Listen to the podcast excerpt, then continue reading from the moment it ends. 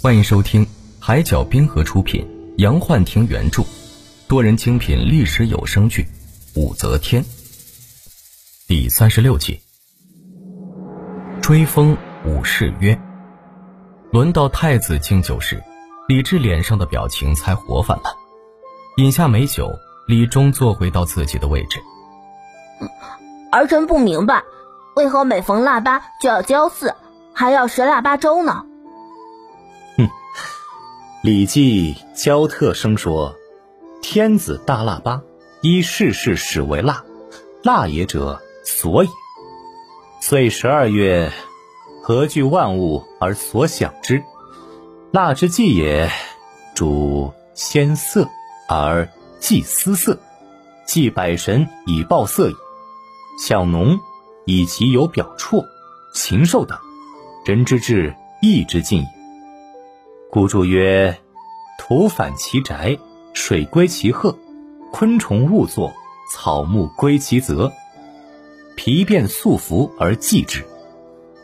你身为太子，将来要掌管江山，须记腊祭之要，在上农、兴农、悯农，国无农而不稳。儿臣记住了。品尝了腊八粥，李治就有些心不在焉了。他人在清宁宫，心里却惦记着宜秋宫中的五妹。这情态，王皇后和萧淑妃看得清清楚楚。他们相互传递了一下眼色，就双双起身跪倒在李治面前。你们这是为何？请陛下为臣妾做主啊！你们有何委屈啊？于是，王皇后和萧淑妃，一个陈奏武昭仪如何忘恩负义、不念旧情，一旦册封，立时便傲岸不羁，常常口出不逊之言；一个则倾诉武昭仪如何收买下人、探听后宫消息。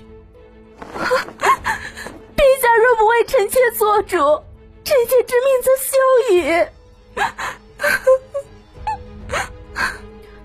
请陛下严惩昭仪，使其不得放肆。两人正为妩媚的恶行相互补正，孰料耳边传来一声怒吼：“罢了！”他俩的话戛然而止，吃惊的看着李治。只见他脸色铁青，双目发红，手颤抖的指着王皇后：“你，身为后宫之主，不思礼让，搬弄是非，这成何体统？你要有昭仪一半才智！”也不枉皇后之号，回宫！那声音很响亮，很恐怖，久久的回荡在清宁宫的各个角落。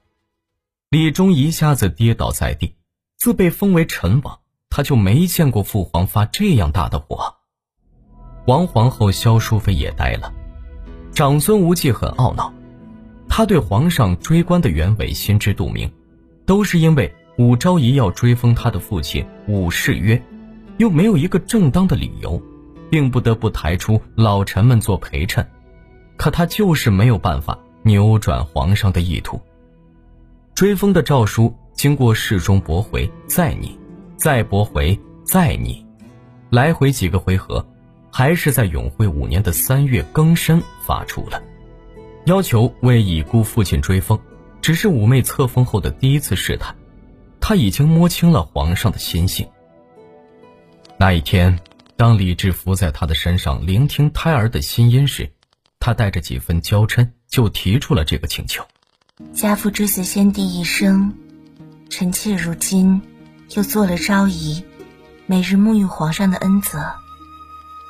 家父总得有个与眼下情势相符的身份，否则臣妾在外面也很难堪啊。昭仪之言不无道理。只是贞观以来，功臣甚重。诸如屈突通追随高祖和先帝征战西秦，平定刘武周，东击王世充，功居第一啊！唯封你父，恐朝野不服啊！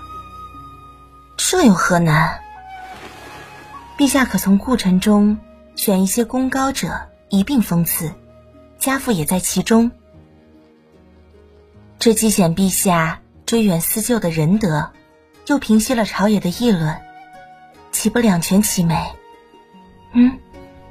听完这话，李治很感佩这女人的聪明，她说出的每一句话几乎都是密不透风的。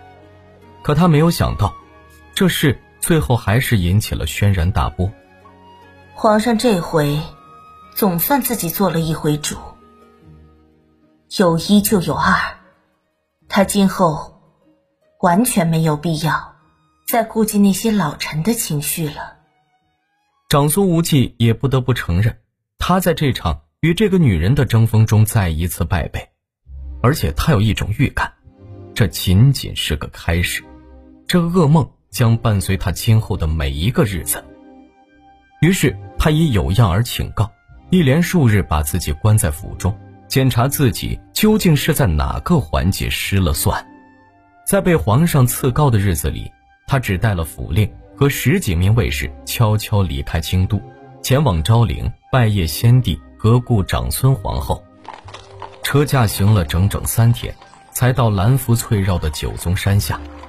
抬眼望去，平原北缘的一座山峰直刺青天，环峰九座山梁结孽俊俏，与主峰成拱卫之势。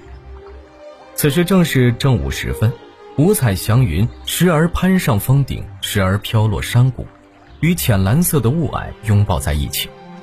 远远的可以听见跌落沟壑的飞瀑轰鸣，这一切让长孙无忌浮想联翩，一丝慢慢说起来，那是贞观初年的事。有一天，才情横溢的太宗打理完一天的国政后，移驾到甘露殿，随意翻阅着浩如烟海的藏书，无意间就看到了上林赋，那缤纷如云的遐思。那行云流水的铺排，那凌空万里的气度，让太宗心潮翻卷。尤其是读到“于是乎，崇山处处，深林巨木，展颜参错，九宗结逆，南山峨峨，岩驼岩奇，崔尾绝奇。”振息通骨，减产勾读。一段时，他的目光凝滞，完全沉醉在司马相如的描述中了。之后，他立即让太监宣长孙无忌来供赏。此地有如此美景，朕欲前往狩猎，爱卿可愿同往啊？他们之间既是君臣，又是兄弟。更是出生入死的密友。私下里，太宗常忘记身份之间的差别，而更多的将之视为知己。长孙无忌当然没有不愿意的，但他完全没有想到，此次出行会开启阴山为陵的先河。他的首唱者不是别人，正是他的妹妹长孙皇后。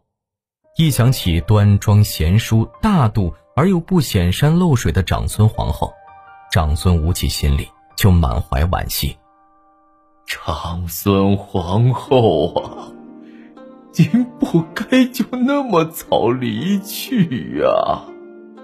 贞观十年，三十六岁的长孙皇后英年允烘，弥留之际留下一句：“今死不可厚非，且葬者藏也。”愚人之不见，自古圣贤皆崇简薄，唯无道之士大起山陵，劳费天下，为有识者笑。但请因山而葬，不需其分。无用棺椁，所需器服，皆以木瓦。简帛送终，则是不忘妾也。因为他们的相濡以沫，使得太宗无法违背皇后的遗愿。那一刻，他想到了九松山。他要将钟爱一生的皇后藏进大山，让她与青山同在。他他将此陵命名为昭陵。昭者，光明也，它是皇后高德风范的象征。从此，在太宗的心里，昭陵就成为他和长孙皇后走向另一个世界的起点。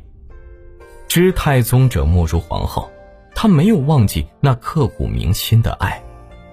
朕百年之后，已葬于昭陵。如今，九宗山依旧，人已去矣。长孙无忌久久地望着伏虎般的山陵，不禁老泪纵横。昭陵台属令闻知太尉前来谒陵，急忙率两位属丞和陆氏前来迎接。哎呀，事前未接到宗正寺文牒，不知大人驾到，卑职有罪。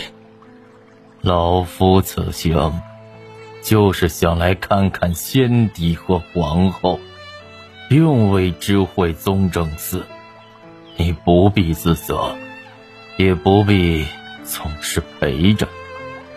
老夫有府令和卫士跟着即可。就依大人。陆氏，你命善厨到附近采买野味和菜蔬，准备膳食酒肴。是大人。长孙无忌分外感慨，这就是身居要位的苦衷，想过常人的日子都难。只要他一动身，就总有大官小吏前呼后拥，加上与先帝和当今皇上的特殊关系，他更是让这些五品以下的官员手足无措。看看，阳春三月，台令的脸上却是豆大的汗水。他一定是吓坏了。老夫只是私访，你等不必跟在左右，该干什么就去干好了。大人，卑职去吧。看你顾虑重重的样子。老夫反而不自在了。台令这才带着一干人马姗姗离去。长孙无忌让府令和卫士远远的等着，他独自一人沿着北坡宣武门的司马道缓缓而上，就到了祭坛。香烟缭绕中，他怀着深深的愧疚伏地跪拜，口里吐出的每一句话都带着撕心裂肺的痛。